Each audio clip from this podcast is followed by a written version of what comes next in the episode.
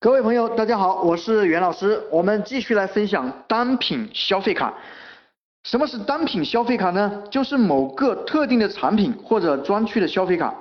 比如说，服装超市设有这个羊绒服装专区，各位有看到过吗？这就是一个暴利产品哈，几十块钱拿货过来，然后呢卖几百块钱。如果你的店里面没有羊绒服装专区呢，你搞一个专区出来，就可以作为赠品专区。那么别人在你的其他专区里面购买产品，你就可以送一个羊绒专区的充值卡，而且呢是限量赠送，这样呢就比较有价值了。这就是开设专区的重要性。比如说啊，咱们这个搞卖电器的，对不对？卖电器的也可以搞一个创意智能专区。就像我们前面讲的，对吧？把那些小家电放到专呃专区里面，那么客户充值就可以送这个专区的充值卡。可能有人会问哈，老师老师，我做餐厅的怎么做专区呢？各位，这个哈，这个你不用做，只要借助别人的专区就可以了，你就送别人专区的充值卡就可以了。比如说西餐厅是吧？送单品的咖啡充值卡，比如送一百二十八块钱一壶够五个人喝的那种。咖啡，但是呢，把它做成两百两百块钱的充值卡，为什么要这样做呢？各位，首先呢，这个客户呢，如果去消费了一百二十八块钱的这个单品咖啡，他难道只会喝咖啡吗？对吧？为什么要送五个人的来喝的这种呢？就是给他一个暗示，让他最起码不要一个人去啊，整把这个暗示 暗示给他很关键，要讲五个人喝的咖啡啊，是吧？要去五个人，你就算不去五个人，至少去两三个。那么去了两三个人，他可能还会点其他的东西，这样呢，他就会有消费的溢出。那么他消费了一百二十八块钱的咖啡，那么咱们给的充值卡呢是两百块钱，他就会有消费的剩余，那还剩七十多块钱。各位，那么如果下次不用那，就浪费了。这会有一个消费的补充，这叫做单品的消费卡。比如说我们前面讲那个两百块钱的果汁充值卡，对吧？比如说十五块钱一杯的果汁。以前我们说送你多少杯，现在不这么送了，你就送他两百块钱的果汁充值卡。那么这个充值卡呢，跟现金是划等号的。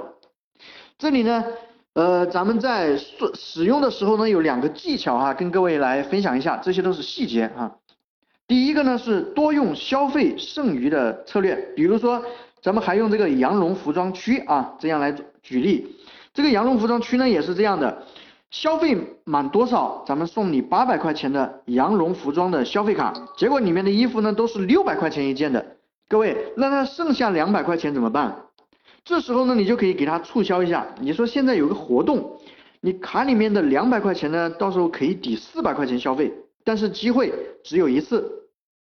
这样的话呢，应该会有一部分人呢去响应。这就是为什么让大多数啊，让大家呃多用这个消费。剩余的这样一个策略啊，就是让他一次消费不完啊，这叫消费剩余的策略哈。那么第二个技巧呢是多用这个专区转移策略，就是我们可以把一些产品呢作为专区，但是有的时候你店里面搞一个专区呢，别人不相信。如果一个美发店，你摆放的是五谷杂粮的礼盒，人家肯定说你这个是低成本的东西，怎么塑造价值都没用。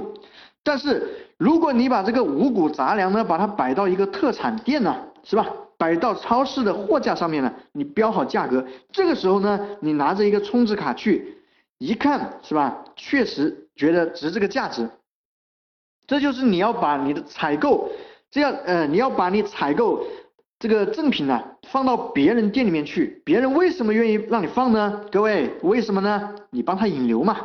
你可以搞很多你的赠品放到不同的店里面去，比如你搞五谷杂粮是吧？放在特产店，再弄些小家电放到家电卖场，把充值卡一赠送，那么送的是不是全部都呃就是送到别人店的充呃去这个充值卡？各位呃能认同吗？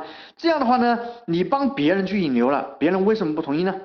这样的话呢，价值放大就非常快，这就是单品消费卡使用的两个技巧。好，如果你的生意呢也需要营销策划咨询呢，请将我的节目分享到你的朋友圈，然后呢再添加袁老师的微信幺三七二八六二六四六五幺三七二八六二六四六五，备注一下喜马拉雅。